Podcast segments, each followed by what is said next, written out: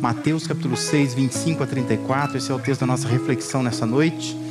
E aí nós vamos ler agora, tão somente, versículo 31 a 33. A versão da NVI diz assim: Portanto, não se preocupem dizendo o que vamos comer, ou o que vamos beber, ou o que vamos vestir, pois os pagãos é que correm atrás dessas coisas. Mas o Pai Celestial sabe que vocês precisam delas. Busquem, pois, em primeiro lugar, o reino de Deus e a sua justiça, e todas essas coisas lhes serão acrescentadas. Nós estamos é, falando sobre novos propósitos para esse ano, né, 2024, e como eu tenho dito, é, eu separei oito novos propósitos para a gente poder é, firmar ao longo desse ano 2024, na expectativa de que isso é, coloque as nossas vidas dentro daquela linha que Deus deseja que nós coloquemos. Nós já temos falado sobre alguns, né? Primeiro, o de colocar Deus no primeiro plano, como a base, o alicerce de tudo em nossas vidas. É, também outro propósito, segundo propósito, é o de amar a igreja, não porque a igreja ela é perfeita, ela é infalível, mas amar a igreja por causa de Cristo, porque ela é de Cristo, pertence a Cristo, porque Deus cuida de nós por meio da igreja e por ela nós crescemos também. Falamos semana passada sobre o propósito de perseverar nas tribulações, vigiando a nossa atitude, as nossas ações, é, avaliando o nosso alvo, o que, que nós queremos, entendendo que o alvo de Deus não é alívio, como a gente quer muitas vezes, da tribulação mas o alvo de Deus é nos levar à maturidade por meio das tribulações. Isso nós vimos semana passada. E hoje nós vamos observar um quarto propósito, que é o propósito de cultivar uma vida de fé. Sabe que uma das intenções mais desafiadoras que nós encontramos nos evangelhos, onde Jesus ele tem a intenção de ensinar os seus discípulos, é fazer com que aqueles homens eles vivessem de fato uma experiência de fé que eles aprendessem a viver pela fé, a demonstrar no dia a dia deles que as suas vidas dependiam da graça de Deus, que não fossem pessoas comuns. Esse é o grande entrave, né? Quando você olha para Jesus é, na caminhada com seus discípulos nos Evangelhos. E muitas vezes surgem discussões em torno disso, porque Jesus não veio para ser simplesmente alguém que aqueles homens iriam seguir mais um que agregava pessoas em torno de si. Mas Jesus veio para transformar a vida daqueles homens, daquelas pessoas e as nossas também. E nos ensinar a viver de uma forma diferente do que as outras pessoas viviam. Claro que não se tratava de uma negação da importância ou da utilidade dos recursos humanos que nós temos, né? É, para a gente viver a vida. A ideia de Jesus nunca era assim, olha, é, vocês não precisam de mais nada, só precisam me seguir, como se fossem pessoas é, que estão totalmente tomadas né, por um êxtase e esquecem das suas obrigações humanas. Mas a proposta de Jesus era uma compreensão de que não é exatamente do, dos recursos deste mundo que vem o sentido para a vida. E Jesus queria muito que os discípulos entendessem isso. Jesus queria muito que nós entendêssemos isso. Que nós estamos no mundo mas nós não dependemos desse mundo. E que neste mundo nós precisamos aprender a viver para Ele, com Ele, por Ele. E que não, não é desses recursos humanos que vem o sentido para a vida. Paulo declara aos Coríntios que a interface entre a vida e a morte é uma compreensão. É a compreensão de que nós vivemos ou andamos por fé, não por aquilo que nós vemos. Essa era a expectativa do apóstolo Paulo também, ensinando aos coríntios. Que as pessoas entendessem o que é viver pela fé. É não se guiar por aquilo que a gente enxerga, a gente vê. Mas a gente caminhar com uma outra dimensão. Crendo que existe um Deus que nós não vemos, mas um Deus que age, que faz as coisas, que nos usa e que quer que a gente viva é, olhando mais para Ele do que para as coisas que nós estamos vendo aqui nesse mundo. Por isso que lá em 2 Coríntios 5, 7, Paulo diz que nós vivemos ou andamos por fé e não por aquilo que nós vemos. Uma vida guiada por fé, ela é segura. Uma vida guiada por fé, ela é plena, ela é encantadora, ela é inspiradora, ela é cheia de significado. Porém, o fato é que nós nos tornamos uma geração de crentes que não creem de verdade. Nós somos chamados crentes muitas vezes, mas de verdade, praticamente tudo em nossas vidas está apoiado em pensamentos humanos, recursos humanos, soluções humanas. Avalia o seu ano passado, por exemplo, e, e tenta ver quanto do seu ano passado, do total do seu ano passado, você realmente viveu por fé. E quanto do seu ano você simplesmente estava apoiado nos pensamentos humanos, nos recursos humanos, nas soluções humanas.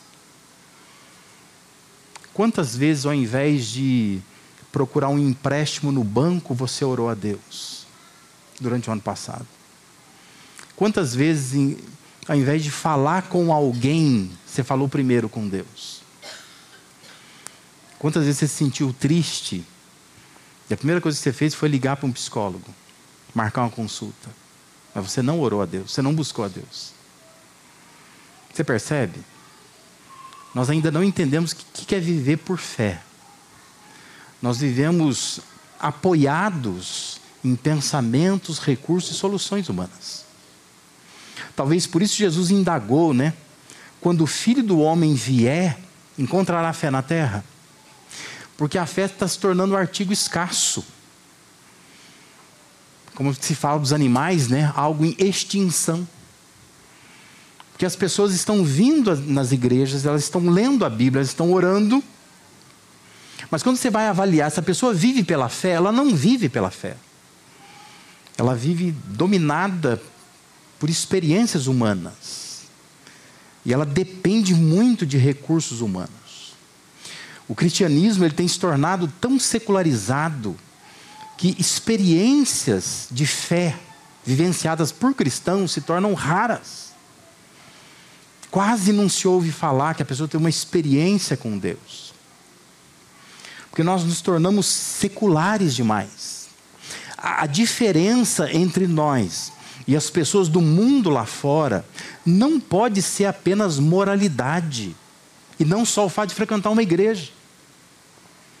Porque, bem da verdade, no mundo nós encontramos pessoas que têm princípios morais mais elevados que os nossos. E essa não pode ser a única diferença entre nós e o mundo lá fora. E nem só assim, ah, qual a diferença? Ah, eu vou na igreja e vocês não vão.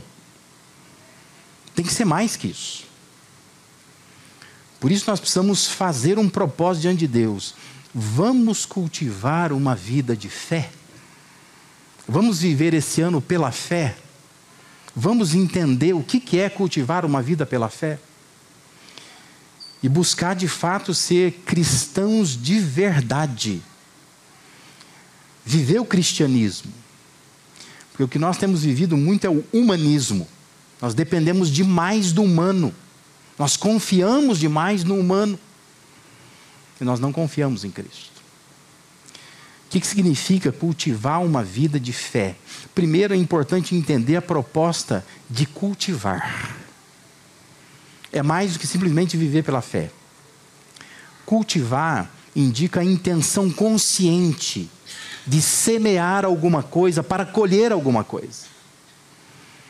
Por isso que eu estou dizendo que um propósito precisa ser a gente cultivar uma vida de fé. Porque não é ao final deste culto aqui a gente orar a Deus, a Deus, eu quero então viver pela fé. E pronto, nós vamos viver pela fé. Uma coisa automática. Não. Nós precisamos cultivar isso. Significa empreender esforço. Dá um pouco de trabalho viver pela fé. Aí a gente alcança os ideais de Deus. Não é automático. Nós precisamos querer viver pela fé, nós precisamos permitir que Deus realmente nos instrua e nos faça, nos guie a andar pela fé. Não, não é tão simples assim. E por isso que a gente precisa cultivar isto.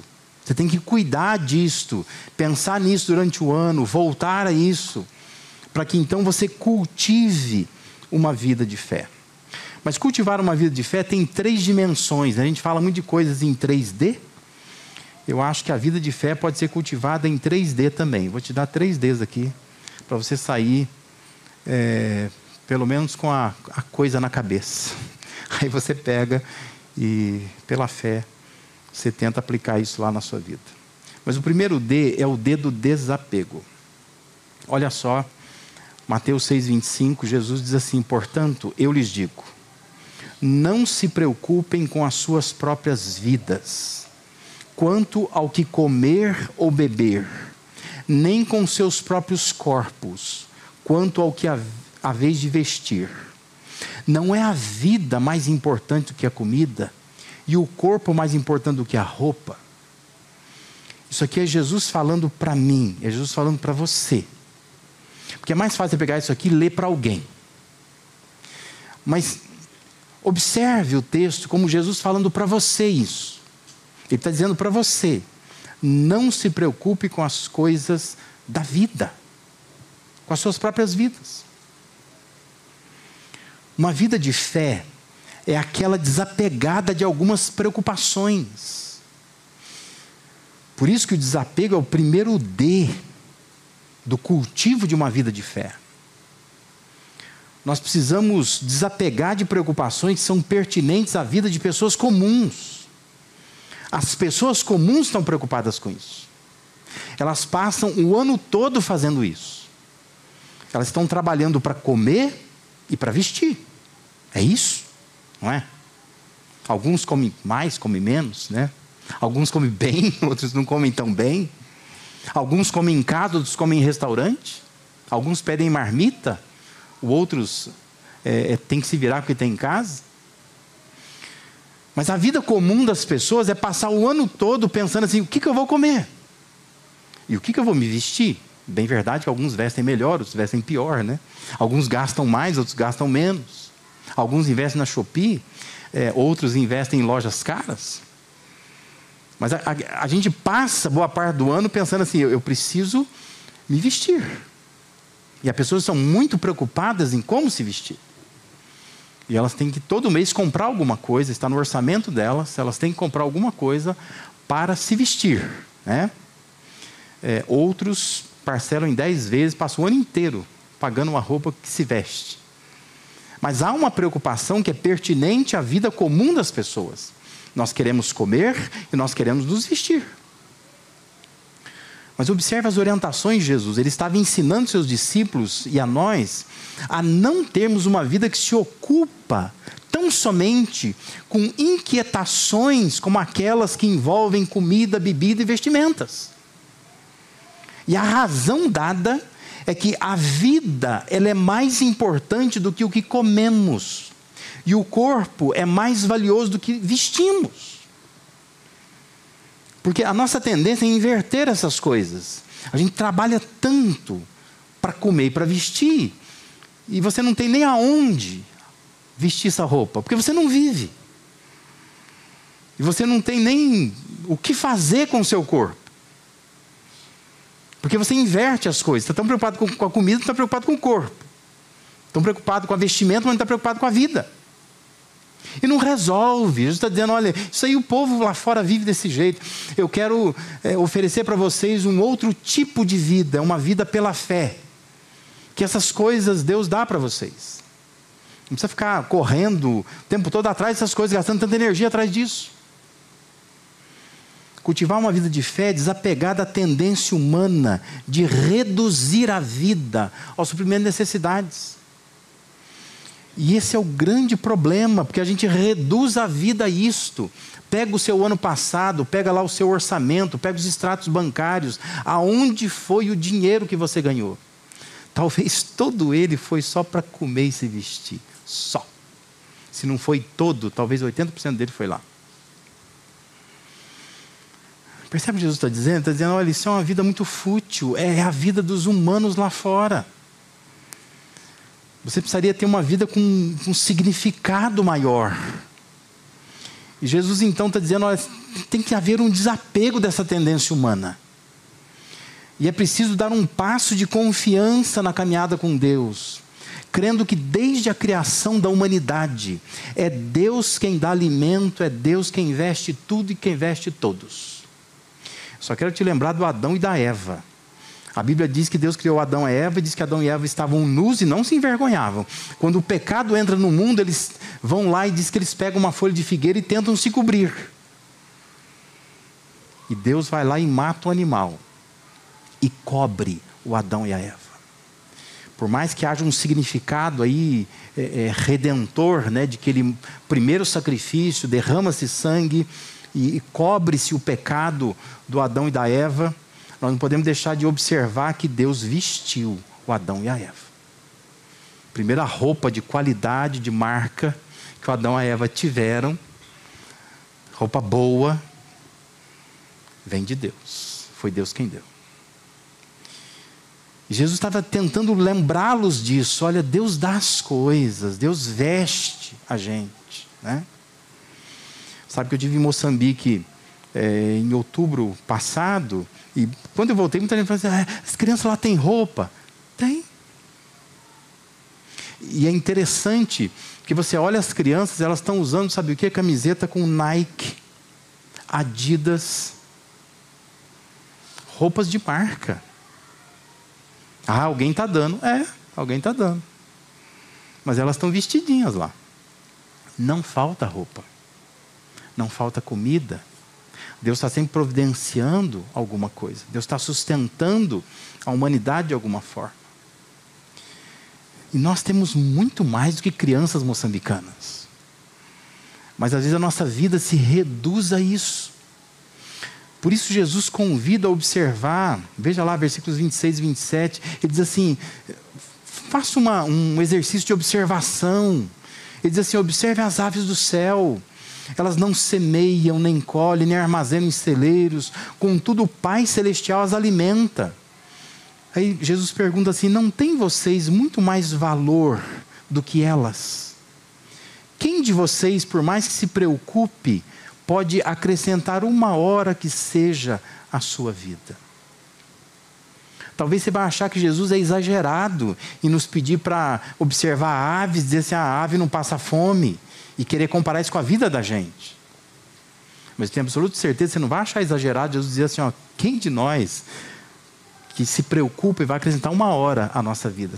Isso não é exagero, você sabe que não acrescenta nada. Todas as suas preocupações em 2023 não acrescentaram nada para a sua vida, a não ser preocupação, ansiedade, desespero, só isso. Mas não mudou nada. Mas veja a pergunta: Jesus diz: Não tem vocês muito mais valor do que elas? Se Deus está cuidando delas, das aves, Deus vai cuidar de nós. Somos criação especial de Deus. Nós precisamos nos desapegar dessa visão humana, de achar que a solução de tudo depende tão somente de nós, porque esse é o problema. É a educação que nós estamos recebendo. Tudo depende de nós. Me assusta quando eu vejo assim é, essas palestras que as pessoas assistem por aí dizendo assim, ah, você precisa é, confiar no teu potencial, porque, porque você é você, é, deixa sair de dentro de você esse leão que está aí dentro. Pelo amor de Deus, não faz isso, né? Porque sair de dentro de você o que está dentro de você a coisa não vai ser boa. Ao invés de sair coisa de você, deixa Deus entrar dentro de você. Faz um movimento contrário. E entenda assim que nós não podemos resolver todos os nossos problemas. Porque isso é humanismo. Isso não é cristianismo. Então, assim, perceber potencial, tentar assim, arrancar dentro de você um potencial que você ainda não viu que tem, isso tudo é humanismo, é achar assim que você é a solução e a resposta para tudo. Mas cristianismo confia em Cristo, não no ser humano. A suficiência de Cristo e a insuficiência humana. Que quem descobre o seu potencial, em poucos meses, tum, afunda. Porque esse não é o segredo da vida, não é. O segredo da vida, o sentido da vida não está em nós. Segredo da vida está em Deus. Por isso, Jesus queria muito que os discípulos entendessem o que é viver pela fé. Aprenda a viver pela fé, a cultivar uma vida pela fé. Confiar em soluções humanas só traz preocupação, ansiedade, desespero com más notícias. Qualquer coisa nos tira do eixo. Porque nós confiamos em nós e não, de fato, em Deus. Jesus está dizendo: Olha, eu queria muito que vocês aprendessem a viver pela fé. Observa as aves, vê como Deus cuida delas, Deus vai cuidar de vocês. Vocês ficam preocupados com tanta coisa durante o ano inteiro, isso suga energia, desvia atenção, desvia o foco. Não acrescenta nada à vida de vocês. Existe uma passagem interessante, Mateus 17, que é uma história muito curiosa. Diz que Jesus entrou em Cafarnaum e foi na casa de Pedro. E diz que quando Jesus chega na casa de Pedro, junto lá chegam os cobradores de impostos. São, é um imposto do templo, né? são duas dracmas. E aí o, os cobradores chegam lá e dizem para Pedro assim: Olha, o seu mestre está aí dentro, ele não paga esse imposto, não? E o Pedro, no ato de fé, fala: Não, paga sim. E aí, eu acho, né? A passagem não deixa muito claro, porque a passagem só diz assim: que aí Pedro entrou para dentro de casa, deve ter entrado com uma cara de preocupado, porque se eu falei lá que ele paga, eu falei, e agora? paga ou não paga? Aí Jesus vê que Pedro está preocupado, sabe o que ele está pensando, fala assim: olha, é, a gente deve pagar imposto? Para quem os, a gente paga imposto? Ah, para os governantes dos povos. Aí Jesus fala assim: olha, Pedro, pega a sua vara vai lá e, e pesca. Primeiro peixe que você pegar, você abre a boca dele, lá tem quatro dracmas. Aí você vai lá paga esse imposto aí por mim e por você. Você imagina o que é essa experiência de Pedro? O que Jesus queria ensinar com isso? Porque Pedro está tomado de preocupação. Acabei de ser cobrado. Quem gosta de ser cobrado? Ninguém, né? Às vezes você tem medo de abrir sua caixinha do correio. Você fica assim seu e-mail, né? Ai, Jesus, né? Eu ando recebendo um e-mail, mas é, é, é, é golpe, né? Estou falando que é golpe. Mas, o título do e-mail é assim, ó, vamos negociar? Eu não devo para ninguém, não, viu? Mas é um e-mail lá que sempre parece, ó, vamos negociar. Mas dá um tremor na gente, você fala, vamos negociar? Eu estou devendo para quem? É ruim a gente ser cobrado. O Pedro foi cobrado na porta de casa. Não vai pagar imposto, não. Aí ele entra para dentro de casa, estou preocupado, Jesus está lá, Jesus fala assim, Pedro, vai lá, pesca um peixe, abre a boca do peixe. Mostrando para Pedro, Pedro, que quem sustenta você sou eu. Deus nos sustenta. Eu sei que talvez você vai dizer assim, ah, pastor, mas não tem nem lugar para pescar hoje em dia, hein? Eu nem sei pescar, quanto mais tirar moeda da boca de peixe. Mas eu sei que tem gente aqui que tem experiências com Deus assim, não é? De você às vezes olhar e falar: Meu Deus, eu não sei como eu vou fazer este mês. E você não tem nem coragem de fazer conta depois. Porque você pagou todas as suas contas, ainda sobra, sobrou dinheiro. Você não tem nem coragem de olhar da onde veio, eu não quero nem saber. Eu sei que Deus sustentou. Amém? ouvi meia dúzia de amém, eu acho que tem uma meia dúzia de pessoas que já teve essa experiência. Deus é capaz de nos sustentar. Por isso preste atenção, Deus ele tem soluções divinas para aqueles que se desapegam de soluções humanas. Então faça um propósito com Deus. Esse ano eu quero cultivar uma vida de fé.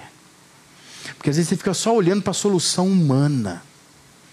Você só olha para recurso humano, só para diagnóstico humano. Você só pensa nas coisas humanas. Você não pensa em Deus. E o que Deus quer é que você se desapegue disso, se descola disso. E começa a entender que existe no céu um Deus que sustenta os seres humanos que Ele criou.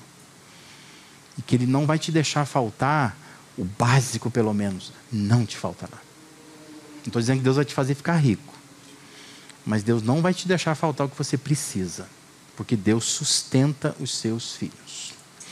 Um segundo D é o D do, do, da dependência. Mateus 6,30 diz assim: Se Deus veste assim a erva do campo, que hoje existe e amanhã é lançada ao fogo, não vestirá muito mais a vocês, homens de pequena fé. Veja que a intenção de Jesus era fazer com que os discípulos deixassem de ser. Por isso que ele diz: vocês são homens de pequena fé. E que eles passassem a depender mais de Deus. O que Jesus estava dizendo, conforme o versículo 28 e 29, era: por que vocês se preocupam com roupas? Vejam como crescem os lírios do campo, ele diz. Eles não trabalham nem tecem. Aí Jesus fala assim: ó, contudo, eu lhes digo que nem Salomão, em todo o seu esplendor, vestiu-se como um deles. Cultivar uma vida de fé é se dispor a viver na dependência de Deus, crendo que jamais faltará providência divina. Deus não vai deixar faltar. Estou dizendo para você ser irresponsável para gastar o, o quanto for, não é isto. Mas se você tem uma vida responsável, você precisa aprender a ter experiências de fé, a cultivar uma vida de fé e crer que Deus ele vai sustentar você e Deus vai ter soluções divinas para você. Não é só na área de sustento, na área da saúde também, outras áreas da nossa vida. Deus tem soluções para nós. A gente fica correndo atrás, de soluções humanas, a gente não depende de Deus. Quantos de nós temos uma cultura, é cultura mesmo. Quando eu cheguei nessa região, eu vim de Minas Gerais, 1999, né? Estou completando agora 25 anos que eu estou aqui nessa região. Mas me assustou, porque em Minas Gerais, pelo menos naquela época eu vivia lá, era uma cidade pequena no interior, não era dessa forma. Mas uma coisa que me espantou muito aqui, nessa região, é a dependência que nós temos de político. É, é um negócio esquisito. Tudo Fala, ah, fala com o político, fala com o vereador. E igrejas que dependem disso, né? igreja que depende um caminhão de areia, pede para um vereador. Fala, misericórdia, Deus, será que Deus não é capaz de dar um caminhão de areia? E quando eu cheguei na região, que eu era pastor de uma igreja em Nova Odessa, era essa cultura, o tempo todo, né? Ah, precisamos que os adolescentes vá para um retiro no carnaval em tal lugar. O irmão chegava e falava assim: Pastor, deixa comigo. Vou falar com o vereador. Ele vai ver um ônibus para nós. Eu não estou pedindo nada. Mas é uma dependência de, de, recursos humanos o tempo todo, sabe? Toda hora que pedir ajuda para alguém, jeitinho, sabe? Deixa eu ligar para alguém influente. Aí a pessoa vai lá e mexe lá. Isso é humanismo, isso não é cristianismo cristianismo depende de Deus. Coloca o joelho no chão, ora, espera Deus responder. Preciso falar com alguém. Às vezes você vai falar com alguém vai até atrapalhar. Não é? Você vai meter os pés pelas mãos. Mas nós temos essa cultura, a gente depende demais de recursos humanos. A gente só pensa em recursos humanos, soluções humanas. Quando a vida aperta, eu já penso: opa, por onde eu escapo? Por uma solução humana. Cultivar uma vida de fé é se dispor a viver na dependência de Deus. Pedro, na sua carta, 1 Pedro 5,7, ele diz assim: lancem sobre Ele, sobre Deus, toda a sua ansiedade. Por quê? Porque Ele tem cuidado de vocês. Lance sobre Deus a ansiedade. Não precisa conversar com um político, com gente influente, nosso jeitinho brasileiro. Não precisa. Fala com Deus porque Deus tem cuidado de nós. Isaías registra palavras de conforto para o povo de Deus, né? Isaías 41, de 8 a 10. Diz assim: Você, porém, ó Israel, meu servo, Jacó, quem escolhi, você e descendentes de Abraão, meu amigo, eu os tirei dos confins da terra, de seus recantos mais distantes, eu os chamei. Eu disse: Você é meu servo, eu escolhi, não o rejeitei. Por isso, Deus diz lá: Não tema, pois estou com você. Não tenha medo, pois eu sou o seu Deus. Eu o fortalecerei e o ajudarei, eu segurarei com a minha mão direita e vitoriosa. Deus promete que vai cuidar de nós. Nós precisamos confiar no que Deus faz. Cultivar uma vida de fé é depender tão somente de Deus, é confiar nas soluções que Ele pode dar, é não ter medo dos homens, do que os homens falam para nós. Lá em Provérbios 29, 25, 26, diz que quem teme ao homem cai em armadilhas, mas quem confia no Senhor está seguro. Muitos desejam os favores do governante, mas é do Senhor que procede a justiça. Ó.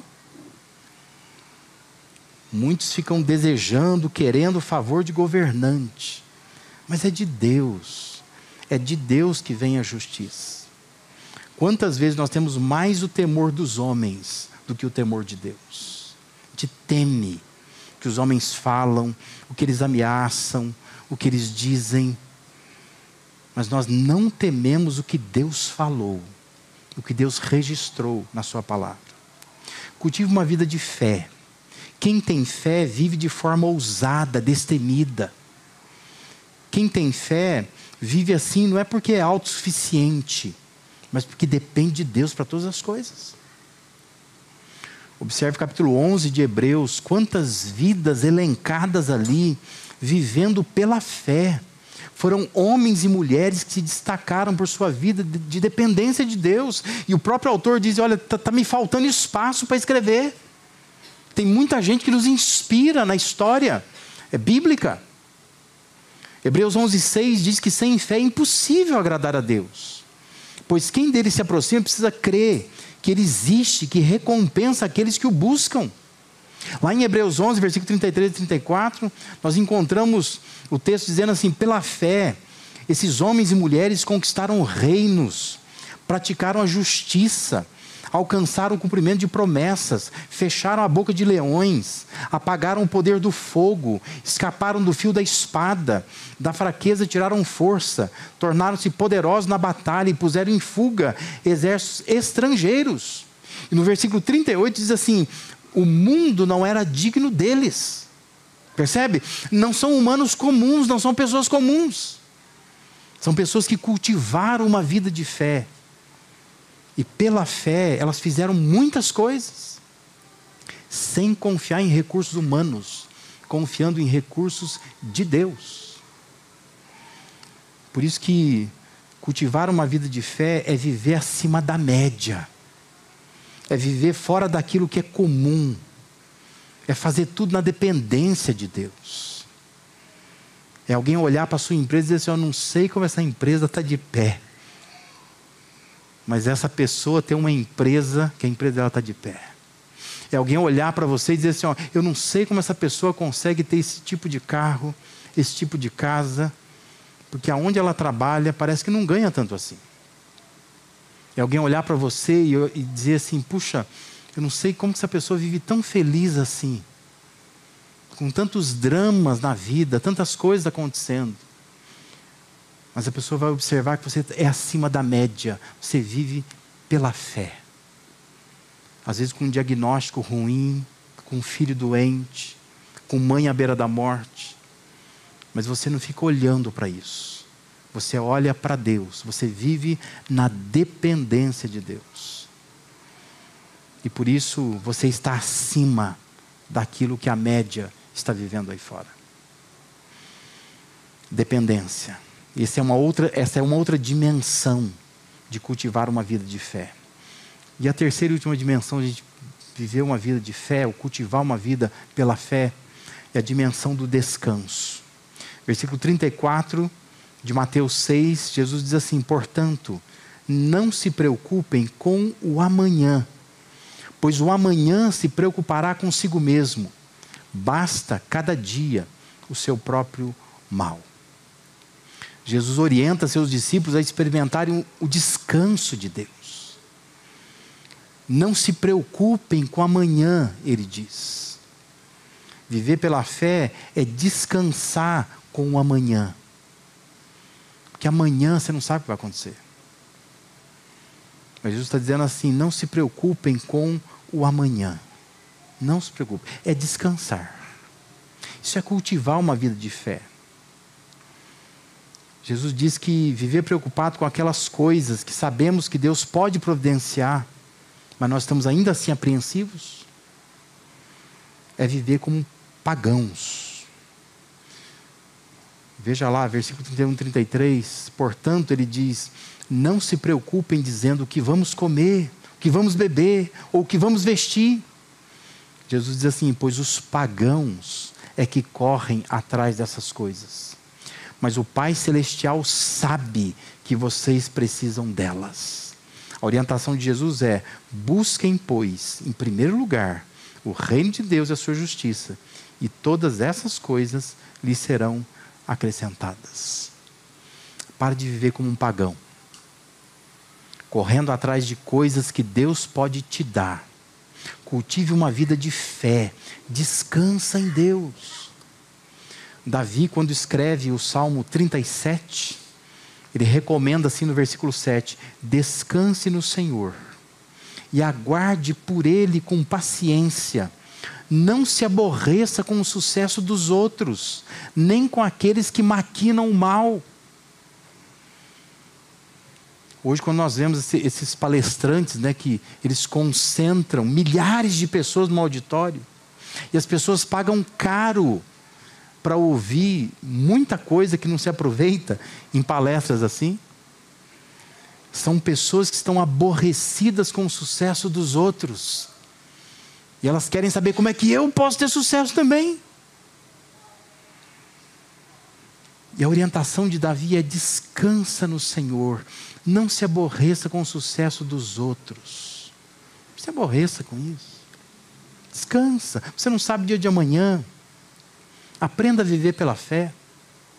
Salomão, quando ele escreve o Salmo 127, ele afirma que será inútil levantar cedo, dormir tarde, trabalhando arduamente por alimento.